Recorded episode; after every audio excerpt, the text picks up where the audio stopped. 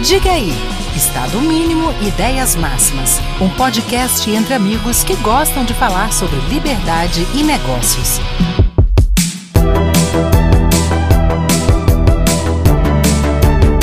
Fala galera do Diga aí, quarta-feira, episódio novo aqui, um cara que é, eu venho aprendendo a admirar cada vez mais aí, Francisco. Ainda mais um cara que é de nossa área, né, do direito. É, é difícil um perfil desse, tá, dentro do direito, sem qualquer tipo é, de preconceito, tá, a galera do direito que a gente sabe que escuta aí, sem qualquer tipo de, enfim, de exclusão, mas é difícil um perfil desse dentro do direito. Então vai lá, Chico, com quem que a gente tá aqui hoje? Pô, Marcelo, estamos hoje aqui com o André Santa Cruz. É, a gente, né, que é da área do direito e do, do direito empresarial, acompanha bastante ele já nas redes sociais, então é um prazer estar tá, tá aqui diretamente batendo esse papo com ele. Para quem não conhece, é o André, ele é procurador federal, professor na área de direito empresarial e diretor do DREI.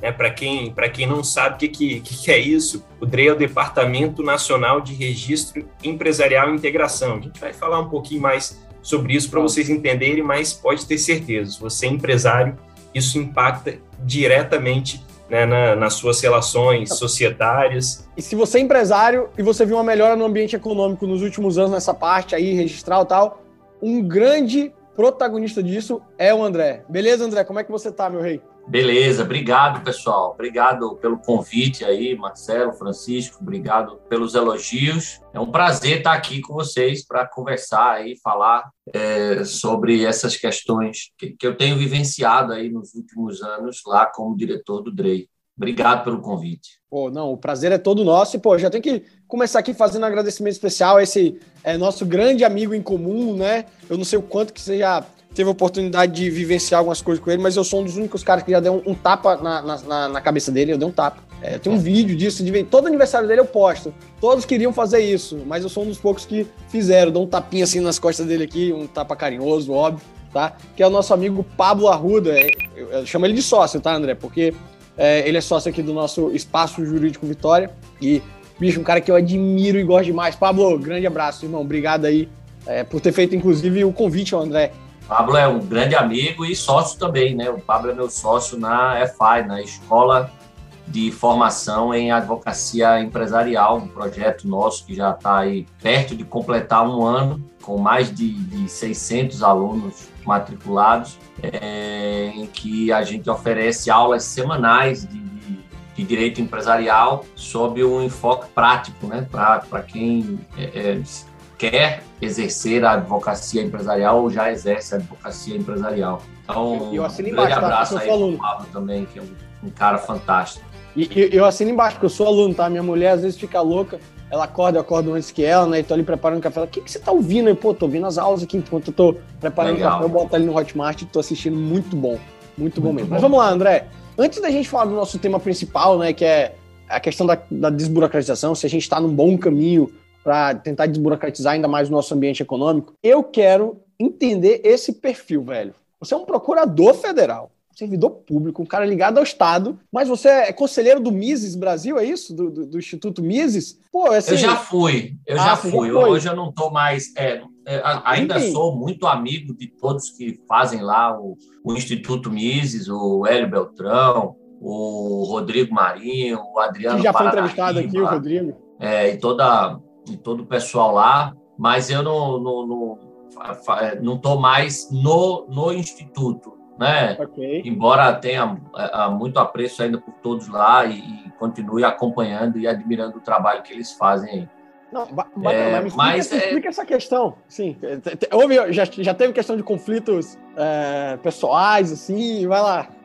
Com certeza. Assim, eu, eu entrei no serviço público muito jovem, né? Eu acabei fazendo concurso público assim que eu saí da faculdade, praticamente. Né? Então, eu era muito novo, eu não tinha a cabeça que eu tenho hoje, nem tinha o pensamento, as ideias que eu tinha hoje. Quando eu entrei, é, mal sabia o que era é, é liberalismo ou libertarianismo. Né? Liberalismo talvez soubesse um pouco, libertarianismo não sabia nem o que era, nem tinha sido apresentado ainda ao libertarianismo. Então, aconteceu que eu acabei mudando minha cabeça quando eu já fazia, quando eu já integrava o serviço público. Eu acho que o fato de eu integrar o serviço público ajudou muito, né? Porque eu Com comecei certeza. a ver uma série de coisas e, e, vivenciar uma série de coisas que eu falava, pô, isso aqui não está muito certo. E isso me fez, isso aguçou minha, o meu desejo de, de estudar um pouco mais, entender um pouco mais sobre essas questões, e aí acabei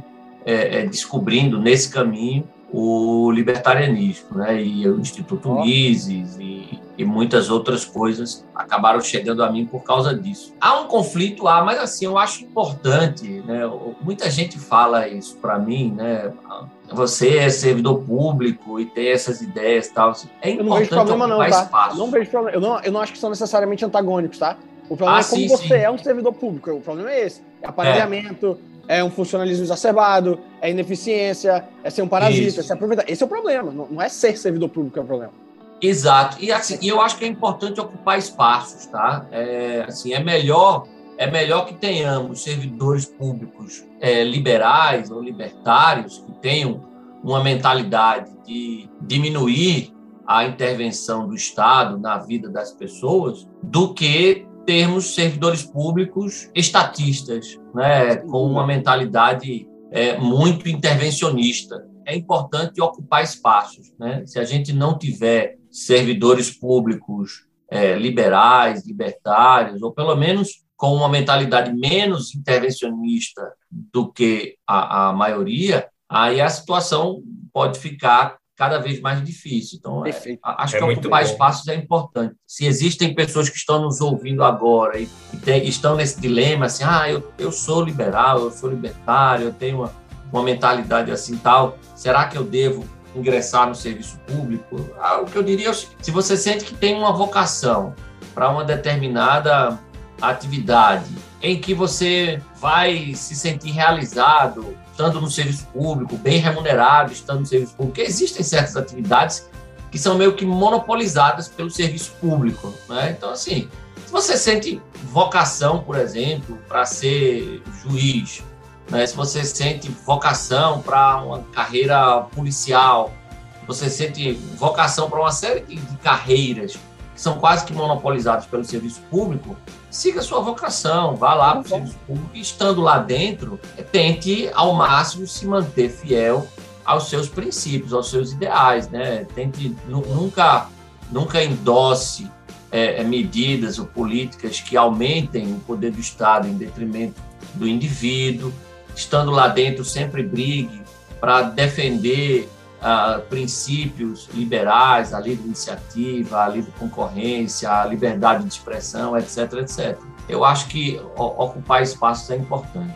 André, eu, eu, eu concordo plenamente. Né? Além de ocupar espaço, assim, na, na minha visão liberal, aquele que efetivamente é liberal entende os princípios, ele, ele tem uma, uma afinidade maior com, com, a defesa dos direitos individuais, e se preocupa mais em, né, em, em, servir, né? é o servidor que de fato está lá para servir e não se retroalimentar, retroalimentar a própria classe, como a gente vê muito por aí. Então, eu acho que, que realmente é bom ter Pô, servidores públicos com, com, essa mentalidade. É Agora, André, a gente né, vem de uma carreira de, de advocacia por que, que é tão difícil encontrar advogados liberais? Pelo menos aqui em Vitória, a gente conta, conta nos dedos. A gente tentou, né, Francisco, montar um instituto, não foi fácil, não. não. Pois é, tá, tá, assim, vocês viram a polêmica que gerou aí a, a, a entrevista do, do Tiago Leifert, do Rica Perrone? Vi, vi. Então, vi. Né, nessa... A, a, é, aquilo é um retrato do Brasil hoje, tá, André? É um retrato ah. perfeito do Brasil hoje o Tiago fala isso, né? Ele fala, ó, o jornalismo, né, as redações e tal, as principais, é, os principais grandes veículos de mídia, eles são compostos majoritariamente por pessoas de esquerda. E aí o Rica, numa hora ele fala assim, na verdade, Tiago, os cursos de humanas são de esquerda. Que o Tiago fala assim, não só a, as redações e tal, mas também as faculdades de jornalismo. Aí ele diz lá a faculdade que ele fez, salvo, salvo engano, ele fez PUC, né? Eu não lembro agora, mas ele fala. Uhum. A PUC é toda de esquerda e tal. E aí o Rica fala assim, na verdade, os cursos de humanas são de esquerda. E, e é isso, né? Os cursos de, de, de humanas, é, no Brasil, acho que nem só no Brasil, acho que no mundo todo, eles, eles tendem à, à esquerda. E isso acaba contaminando ali o, o, o estudante é, de direito. Tá, isso é um palpite meu, tá? Assim, eu... é, assim, é, é, baseado na percepção, né? Mas eu tenho essa percepção é, também. Assim, e, e assim, e, e no Brasil, é, historicamente, esses meios, a academia, a imprensa, a classe artística, né, sempre, sempre teve um posicionamento mais, mais à esquerda, né? E eu acho que isso acaba, acabou acontecendo também com os cursos de direito. Agora, da mesma forma que a gente está vendo um movimento mais à direita em, nesses outros setores que eu mencionei, cada vez mais a gente vê ali algumas exceções na imprensa, na academia, na, na classe artística e tal. É, eu acho no universo jurídico isso também tem acontecido, né? Isso é bom. Aí vocês dois aí são, são exemplos, é. né? E mais um, tá? Então, tem um outro sócio que também. É, eu acho que é um, um, um movimento é, é, natural e, e, salutar, né? A gente vê aí uma, oxigenação no, de ideias nesse debate e pessoas cada vez mais entendendo o que é o pensamento liberal libertário, né? Com o qual eu me identifico mais, entendendo aí a importância da defesa do indivíduo em face do Estado, né? os problemas que o Estado possui, até os problemas da, da, da própria democracia, né? Claro. É um, como diz o, o, Hans Hermann Hoppe lá no livro dele, né? o Deus uhum. que falhou, né? aquele endeusamento do Estado e de suas instituições e desses regimes. Eu acho que isso é bom, as pessoas começarem a questionar uhum. e buscar entender um pouco mais. E aí, de Conhecer repente, mais, elas vão encontrar respostas. É, elas vão encontrar respostas para muitas, muitas de suas dúvidas, né? Começam a surgir a partir de você identificar, pô, mas peraí, realmente não é tão, tão bonito assim não, como pintam. É. E você vai, acaba conseguindo encontrar respostas no liberalismo, no libertarianismo, e isso é bom. Agora, agora você não acha que o, assim, para essa parte da, da pergunta de Francisco, você não acha que o nosso ordenamento jurídico hoje, o nosso que a gente tem positivado, ele contribui para isso? Ah, sim, sem dúvida. A gente tem uma Constituição Federal que, assim, ela é horrorosa. Ela é horrorosa é. em termos é, individuais. As pessoas acham, ah, mas está lá, respeito à vida, respeito à propriedade, respeito... Pô, cara, galera, desculpa, ali é, é, é 1% de um todo, né? Ah, beleza, a gente melhorou com as questões trabalhistas agora, com a reforma, mas ainda tem. A gente tem uma questão muito forte de tratar alguns como completos hipossuficientes e tal. Você não acha que contribui para isso? Sim, sim, a nossa Constituição é uma Constituição que, em muitos, em muitos aspectos, está bem distante do, do libertarianismo, é, do, do, liberalismo, que sabe do, do, libertarianismo. É uma Constituição é. socialista em muitos pontos. E é óbvio que isso acaba contribuindo para essa visão mais intervencionista que prevalece, que predomina no direito né, nos cursos de direito, entre os profissionais de direito como um todo. E isso, isso contribui demais. E, e isso contamina todo o ordenamento Exato. jurídico também, né? Porque Exato. a partir da Constituição você vai tendo. É, é tudo ah, que a Constituição me garante, a Constituição me garante, te garante. garante é, prática não garante nada. É, você vê a dificuldade que a gente teve é, de aprovar em 2019 a lei da liberdade econômica né? Na época foi uma luta e foi uma vitória, foi quase que um milagre ali a gente conseguir fazer aquilo. Tá? Foi, Era quase é, o trabalho árduo é, de alguns colegas, principalmente o, o, o Gianluca, que foi também do Instituto Mises, né? O sim, sim, foi conhecemos. CEO do Instituto Mises por alguns anos e fez um brilhante trabalho lá pela aprovação da Lei da Liberdade Econômica. Ah, naquele momento ali você, você vê como, como é difícil, porque você conseguir colocar no meio de um ordenamento jurídico que é quase que socialista em muitos aspectos. É uma, uma lei que coloca lá a livre iniciativa, a livre concorrência, é. a intervenção mínima, o princípio da subsidiariedade, da, é, é, no patamar que a gente colocou, Sim. Cara, foi uma vitória assim incrível. A gente Concordo. não acreditava que a gente fosse conseguir, mas conseguimos. Antes de Francisco fazer a pergunta, quem falou muito sobre essa questão da Constituição aqui com a gente já foi o professor Modesto. Né? A gente entrevistou ele, Modesto Cavalhosa, ele tem fortes críticas também ao nosso modelo, a, nossa atual Sim. carta, né? O Rodrigo Marinho, que a gente tinha falado. Demais também. Isso também, né? O Sim. Rodrigo teve até um, fez até um curso sobre a história das constituições brasileiras e tal. Rodrigo agora ele é, ele é liberal, ele anda e ele é crossfiteiro. E crossfiteiro, agora entrou no currículo. Só Rodrigo Marinho. Só vê aparecendo sem camisa lá no estádio. Eu tô já, tô já bloqueando ele. Bloqueando.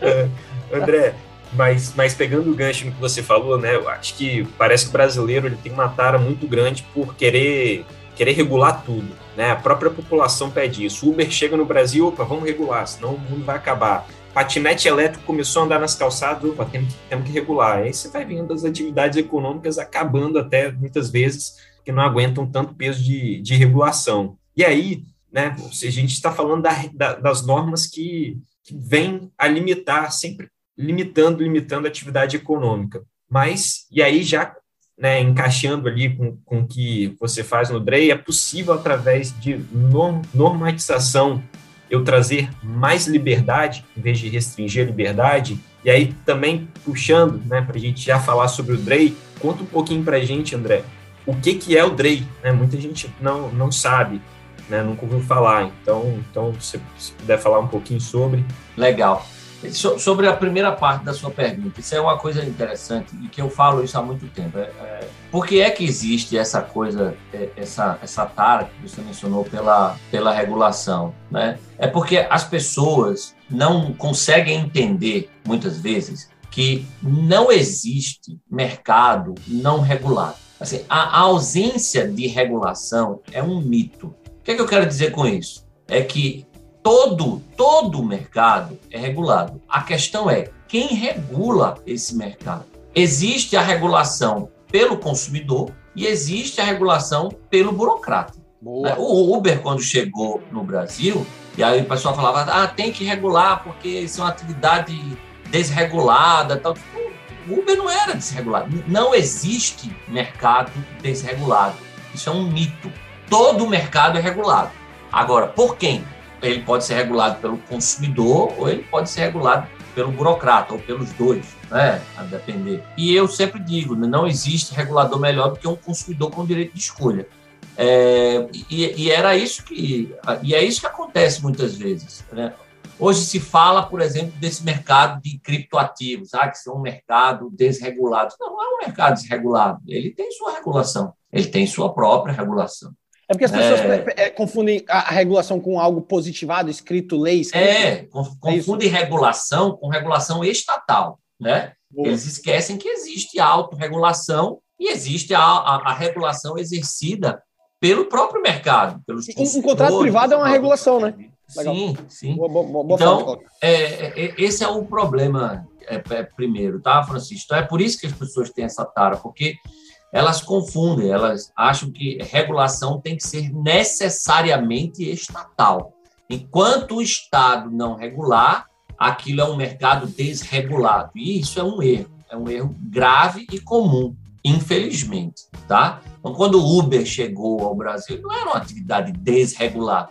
Ele podia não ter regulação estatal, né? Uhum. Mas ele era regulado e muito bem regulado, assim como, como, como ainda é hoje. O Uber já tinha todos os mecanismos que ele tinha de controle para a admissão de, de, de, de motoristas, ele tinha todos os mecanismos de avaliação pelos usuários, ele tinha que eram controles até mais rigorosos e mais eficientes do que os controles que eram usados pelo mercado regulado, que era o mercado de táxi. É, é, então, isso, essa coisa assim, ah, mercado desregulado, isso é um mito. Tá? Não uhum. existe mercado desregulado. Todo mercado é regulado por alguém. Eu quero saber uhum. quem. E se eu puder escolher, eu prefiro que o regulador seja um consumidor com direito de escolha. Não. Então, esse é o primeiro ponto. Aí, o segundo ponto da sua pergunta: é possível, por meio da atividade normativa, né, da atividade regulatória, trazer mais liberdade? Trazer mais liberdade?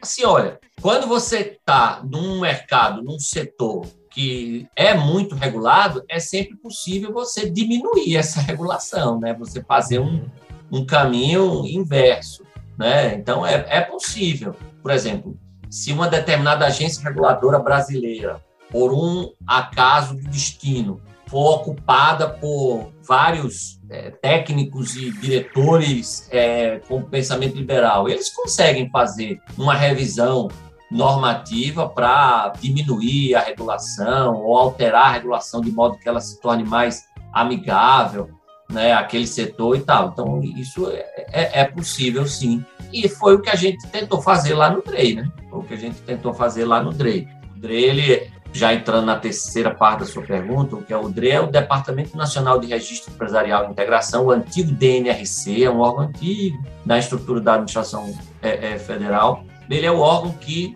tem como principal função normatizar o registro empresarial. Então, a gente normatiza tudo que se refere ao registro de empresas, aquelas normas que acabam sendo aplicadas lá na ponta pelas juntas comerciais. Né? Então, por exemplo, saiu a lei da SAF, a Sociedade Anônima de Futebol.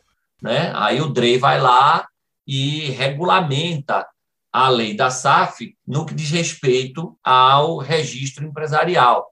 Então, baixa lá a instrução normativa, dizendo como é que as juntas comerciais devem fazer aqui, ali, tal, o que é que deve exigir, o que é que deve olhar. Tal. É, essa é a principal função do DRE. Não é a única, é claro, mas essa é a principal função do DRE, né? normatizar o registro empresarial brasileiro. A gente também tem uma função menos conhecida e que é de cunho mais administrativo, que é coordenar as políticas públicas de simplificação e desburocratização do, do, do registro empresarial. Né? Então, a gente envia esforços aí para melhorar os sistemas, para simplificar os procedimentos, unificar os procedimentos. Essa é outra atividade é, importante do DRE, embora seja menos, menos conhecida, né? uma atividade mais, uhum. mais silenciosa, digamos assim, que o DRE executa, mas que é de suma importância também. E a gente conseguiu ter ganhos expressivos aí nos últimos anos, né? reduzindo a burocracia para abrir empresas, fazendo com que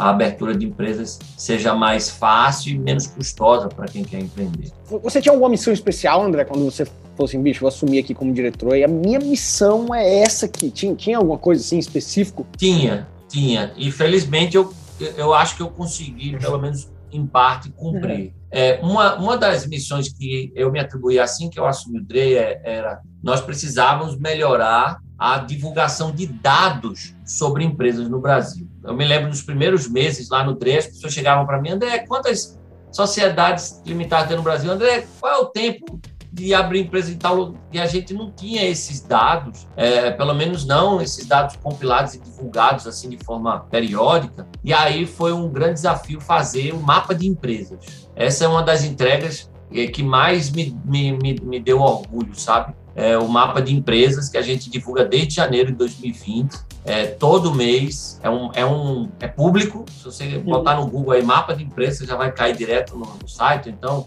é, www.gov.br barra mapa de empresas. São dois grandes painéis com dados públicos atualizados mensalmente sobre o número de empresas no Brasil e sobre o tempo médio de abertura de empresas no Brasil. E você pode fazer filtro por cidade, por estado, por atividade econômica, por tipo societário e tal. Então, é uma ferramenta de muita utilidade para a academia, para a imprensa, para gestores públicos, para empresários é, esse era um desafio, é, ter dados seguros, confiáveis e atualizados periodicamente. Outro desafio era simplificar o, o processo de abertura de empresas. Né? E aí a gente conseguiu ter muitos avanços nesse sentido. Opa, caramba, né? O fluxo do balcão único que a gente implantou, né, permitindo você ter uma única coleta em um único ambiente para abertura da sua empresa. Já está implantado em 24 estados no Brasil. A gente conseguiu vencer o monopólio do certificado digital da ICP Brasil.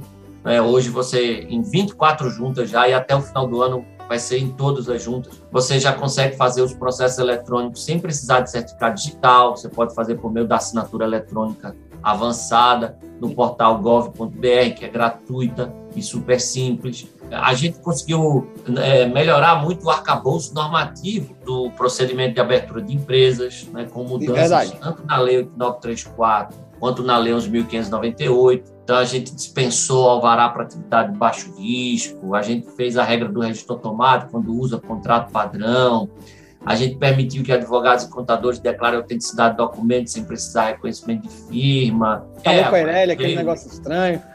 Isso. Aí, aí, eu, aí eu já insiro em uma terceira coisa que a gente fez, que foi melhorar o ambiente regulatório. Né? E aí veio lei da liberdade econômica, lei da melhoria do ambiente de negócios, a, revisão normativa que nós fizemos no DREI, com a edição da Instituição Normativa 81, né? e aí fizemos mudanças importantes no que se refere a, a esse aspecto regulatório. Criamos o Reclame ao DREI, que é uma ferramenta de, de, de muita utilidade hoje para advogados, contadores que atuam no registro empresarial, a Instituição Normativa 70, que cria um canal de comunicação direto com o DREI para reclamações de, de, de atos é, e de serviços das juntas comerciais, tem tido um, um retorno muito positivo.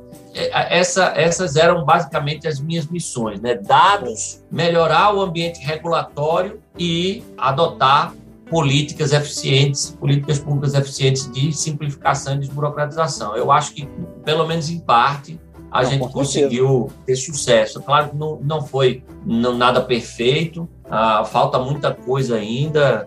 Com certeza. Que, que o seu substituto seja libertário também. Hum? É o que o seu substituto seja libertário também.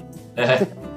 Pois é. Claro que não, não foi perfeito. Com certeza, nesse período aí, a gente deve ter errado muito. E é normal, todo mundo erra. mas, assim, é, eu acho que o saldo é positivo não, sem e eu, eu, em breve, eu estou de saída já, né? É, anunciada já, em breve é, sairei sairei de cabeça erguida, Pô, tendo, tendo certeza assim de que. E, e tem o meu agradecimento, tá? Não apenas como um liberal barra libertário, não apenas como alguém que atua na área, alguém que é totalmente a favor do individualismo, do empreendedorismo e tal. Eu te agradeço demais aí. Agora vem cá. Obrigado. Você acha que. Você acha que. Enfim, considerando tudo que você vivenciou aí e tal, o maior entrave ao empreendedorismo e ao indivíduo empreendedor hoje no Brasil é a burocracia? A, a burocracia é, é um problema grave. Mas eu não, primeiro a gente tem que definir o que é essa burocracia, né? Se a gente for pois é, colocar, é verdade, a gente pode botar no, essa se a gente for colocar, é, na expressão burocracia, tudo que vem do Estado, aí alta carga tributária, é, etc, etc, aí beleza, é a burocracia. Se a gente definir a burocracia de uma forma mais restritiva, apenas como okay. aqueles entraves ali é, é, formais para você abrir um negócio, alguma coisa, aí talvez não seja o maior vilão do empresário brasileiro, a, a burocracia, né? Mas é, mas ah, quem seria? Não, peraí, quem seria então? ah, eu acho. Ah, cara, aí tem, tem muita coisa, né? tem, um monte, tem um monte de vilão, né? Tem um monte de chefão. É, é, o, o, eu acho que a carga tributária, a, a, a, a, tributação, né, de uma forma geral, não, não só a carga tributária, mas todo o, o manicômio tributário brasileiro, Boa. Né, acho que é, é, um, é, é um problema para o empresário. A gente não pode esquecer da legislação trabalhista, né, a necessidade de uma. Claro que a gente teve uma reforma, foi positiva, é recente, mas acho que ainda muita coisa pode melhorar ainda no que diz, no, no diz respeito a, ao direito do trabalho. Eu acho que ainda há uma visão hostil ao empreendedor em diversas áreas é, do direito, direito do consumidor, direito ambiental. Né? Ainda vê um empresário como um inimigo, um vilão a ser empresário malvadão. Né? Então, assim, acho que o empresário brasileiro, ele, como é, acho que era o Hélio Beltrão pai que falava isso, sabe? O pai do Hélio, o Hélio presidente do Instituto Miso, o Hélio Beltrão pai falava que o o Brasil é uma ilha de iniciativa privada cercada de governo por todos os lados. E, e, é isso que a gente precisa mudar e tem tentado mudar nos anos. E você sentiu que, que de fato, o impacto foi, foi positivo na prática dessas, dessas mudanças? E aí eu vou além do DREI, né? Falo essas novas legislações de liberdade econômica. Teve impacto? Cara, eu acho que sim. É uma revolução isso é uma revolução silenciosa, sabe? É, não querendo comparar, tá? Mas só uhum. para dar uma ideia assim, para a nossa audiência. É, você pega, por exemplo, a reforma administrativa dos anos 90. E toda. É porque você, vocês, eu estou vendo pela cara de vocês aqui, vocês são mais, mais novinhos. Então, vocês. eu, eu mesmo não, não vivenciei tão bem, porque eu era adolescente na época, né? Mas a reforma administrativa lá dos anos 90, ali no, é, principalmente o primeiro mandato do, do Fernando Henrique Cardoso, veja o legado que, que deixou né, no, no, futuro. Não só a reforma administrativa, mas uma série de normas que foram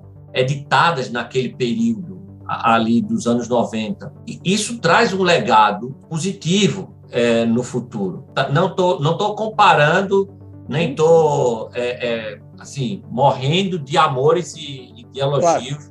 Eu só estou querendo dar um exemplo assim. Uhum. É, essas essas mudanças estruturais assim no ordenamento jurídico elas geram um efeito positivo no longo prazo, né? Elas deixam um legado importante. E eu acho que uma revolução silenciosa está acontecendo no Brasil nos últimos anos, em virtude. Claro que eu sou suspeito para falar, porque, querendo ou não, eu, eu, eu, participei, direto ou indiretamente, de algumas delas, não de todas, é óbvio, mas de algumas delas, como a Lei da Liberdade Econômica, como a Lei da Melhoria do Ambiente de Negócio e tal. Mas eu acho que uma revolução silenciosa está acontecendo, e se ela for mantida aí nos próximos anos, né, se não, a gente não revogar, não, não alterar, tal, o resultado pode ser muito, muito positivo.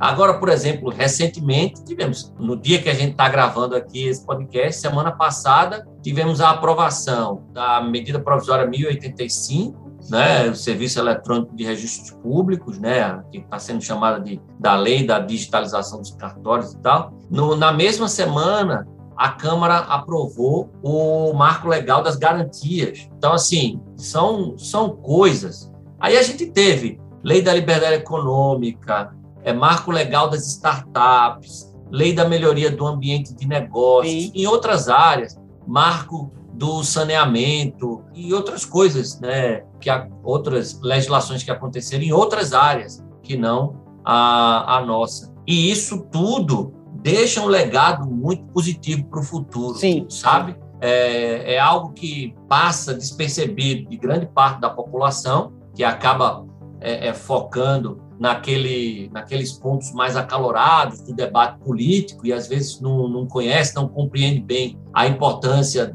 dessas mudanças é, normativas, mas o legado positivo a gente vai ver, sabe, lá na frente, né?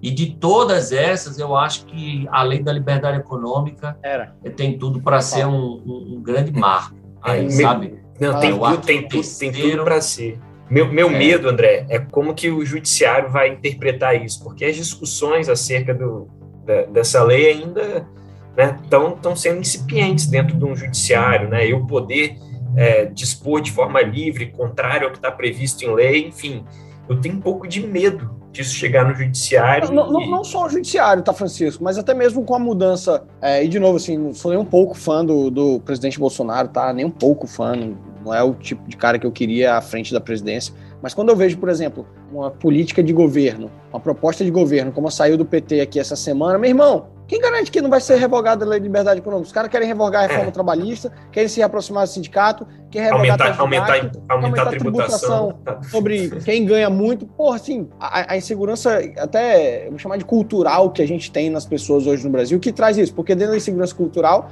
você traz a insegurança jurídica, porque são pessoas que estão ali, querendo ou não, na ponta decidindo, você traz uma insegurança é, política, né, de quem vai estar tá lá representando o povo e a própria insegurança em relação ao povo, que é quem elege essas pessoas, né?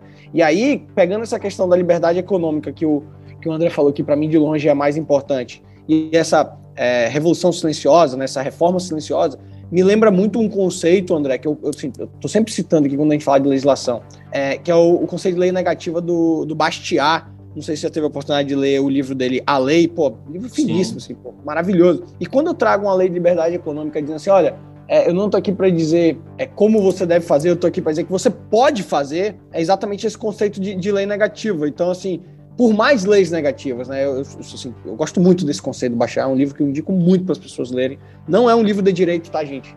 Ouvinte, não é um livro de direito. Tá? É, é, um livro sobre isso que a gente está falando aqui. A regulação, como o André falou, é a regulação das pessoas e não a regulação do Estado. O Estado fala assim, ó, bicho, pode fazer aí. O livro do Bastiat, a atual edição dele, publicada pela editora LVM, tem uma, uma frase minha na, na contracapa. É, é Massa!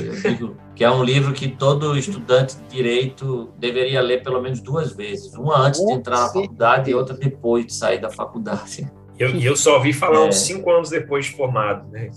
É.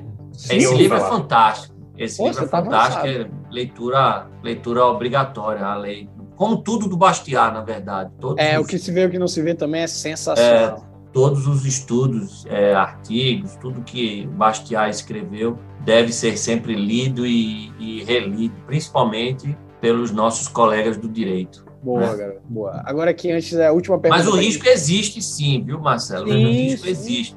Agora sim, é, é, essa é uma coisa interessante, né? Assim, a, a gente não deve é, se apegar a, a político. Né? Isso aí é algo que, cara, quem está.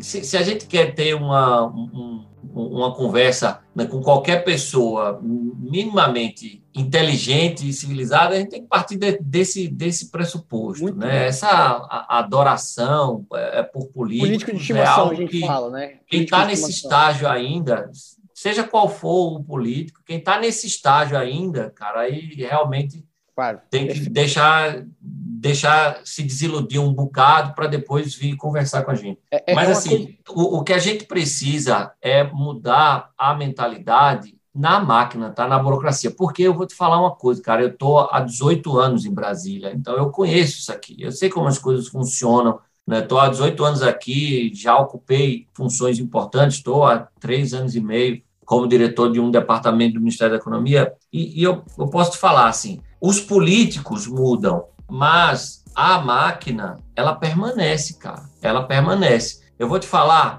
eu cheguei em Brasília em 2004 e as pessoas que estavam nos, grandes, nos postos mais elevados da máquina pública federal eram praticamente as mesmas que estão hoje. E foram pessoas que ocuparam esses altos cargos da administração pública federal nos dois governos da Dilma, naquele período ali do governo Temer, e agora no governo Bolsonaro. São as mesmas pessoas. Elas trocam de lugar.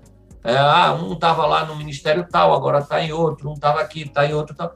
São as mesmas pessoas. É. Elas vão estar em posição de destaque no governo Bolsonaro e manterão uma posição de destaque se amanhã o Boulos ganhar, tá? Então, assim, deixa eu trazer um pouco de realidade aqui para a audiência de vocês, tá? Um choque de realidade. Então, assim, pessoal, os políticos, eles mudam, né? Saem um lá de direita, entra um de esquerda, depois sai, entra um de centro e tal, não sei o quê. Até os ministérios, os altos cargos tal, podem até mudar, porque os políticos normalmente ocupam. Mas a máquina é a mesma turma sempre, tá? A mudança é mínima. Então, assim, é o cara que está lá. Eu lembro, eu chegando, lá no início de 2019, para as primeiras reuniões da Lei da Liberdade Econômica, a gente chegava nas salas enormes lá, eram as mesmas pessoas que eu conheço é, de, de, longa data, ainda que eu não conheça de, de ter intimidade, mas eu sei quem são, porque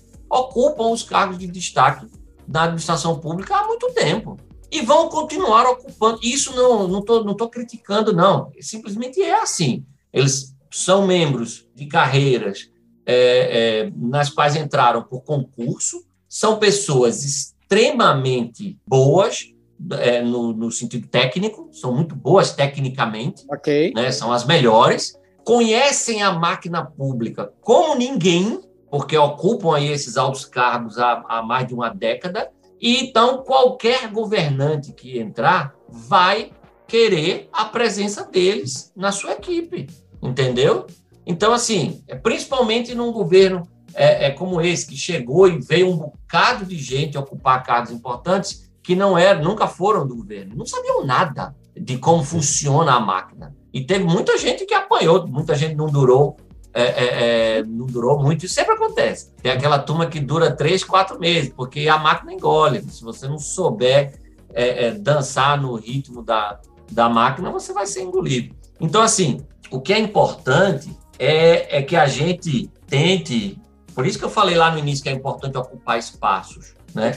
É que a gente tenha nessa máquina, nesse aparato burocrático aí, pessoas que compreendam a importância dessas mudanças que fizemos e que amanhã trabalhem para mantê-las e não para destruí-las ou substituí-las, tá? Pouco importa quem vai, é, é, pouco importa não, tá? Importa um pouco, mas não importa tanto quanto as pessoas pensam a, a aquela pessoa que vai estar lá com a faixa no peito, tá? Importa muito mais a mentalidade que a gente, que a gente consegue construir no, no, no aparato burocrático. É, assim, concordo plenamente, até porque também em termos, ah, enfim, de alteração ah, legislativa para se trazer, por exemplo, é, políticas mais coletivistas também, isso passa muito pelo Congresso, né? Então, o Congresso é uma, é uma forma de controle muito importante que a gente tem. A gente conversou sobre isso recentemente com o deputado uhum. federal Felipe Rigoni e com o deputado federal Vinícius Poit aqui, né, sobre essa questão da,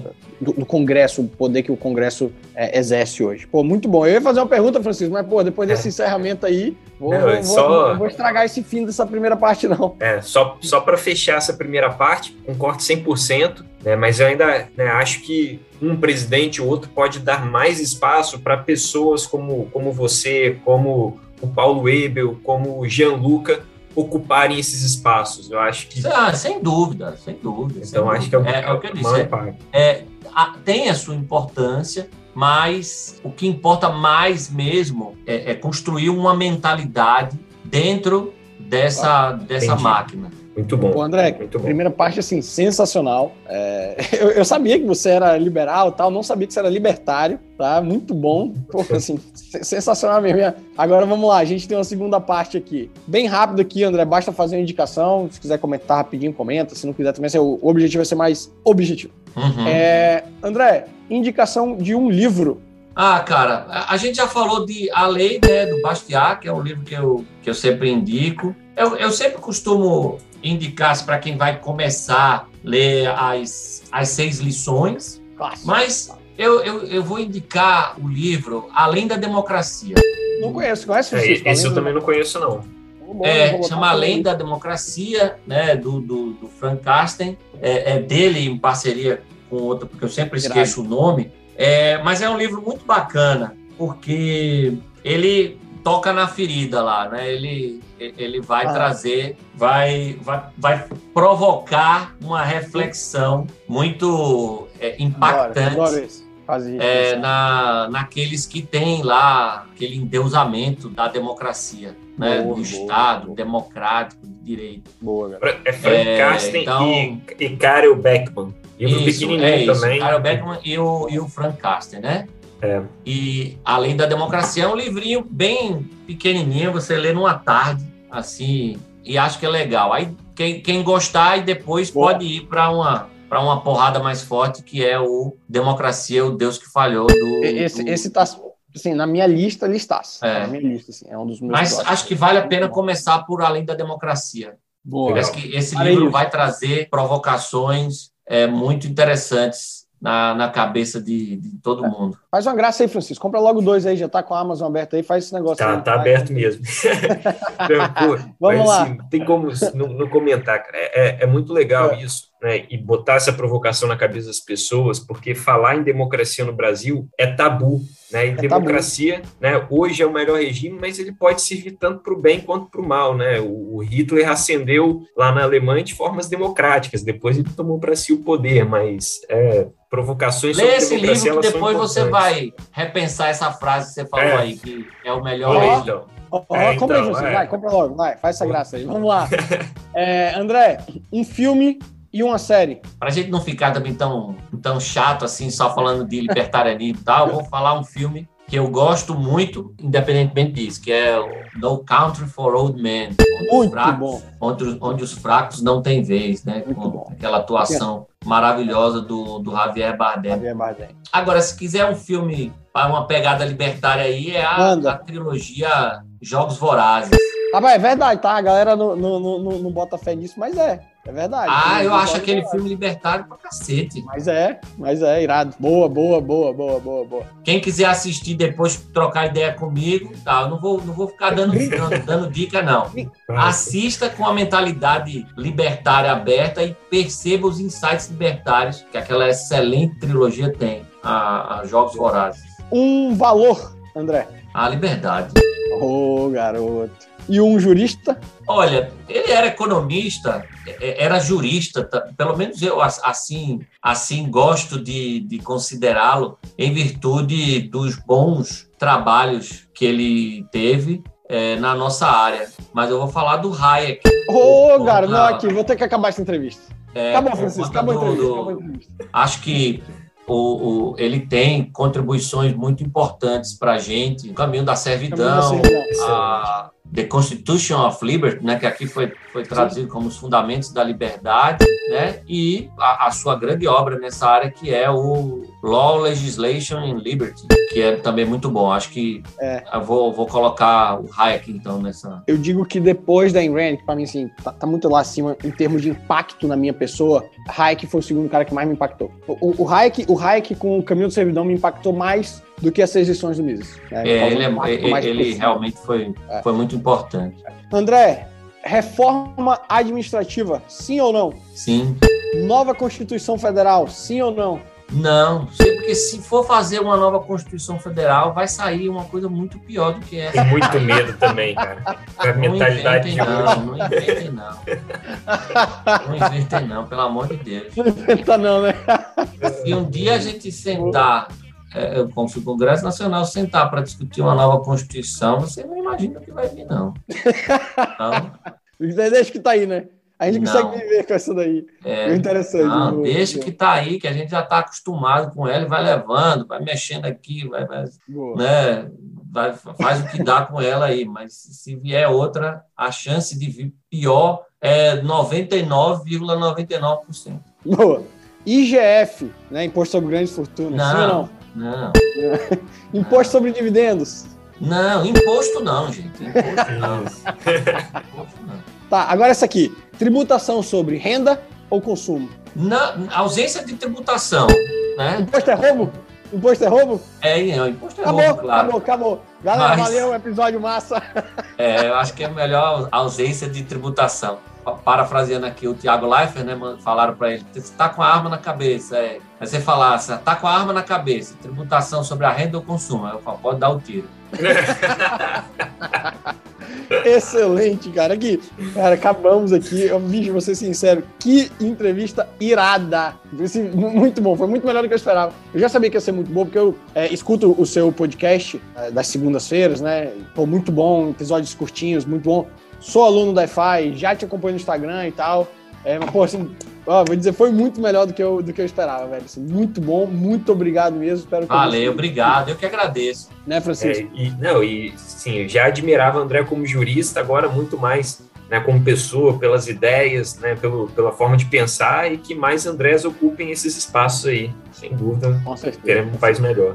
André, valeu. valeu. Galera, grande abraço. Até a próxima.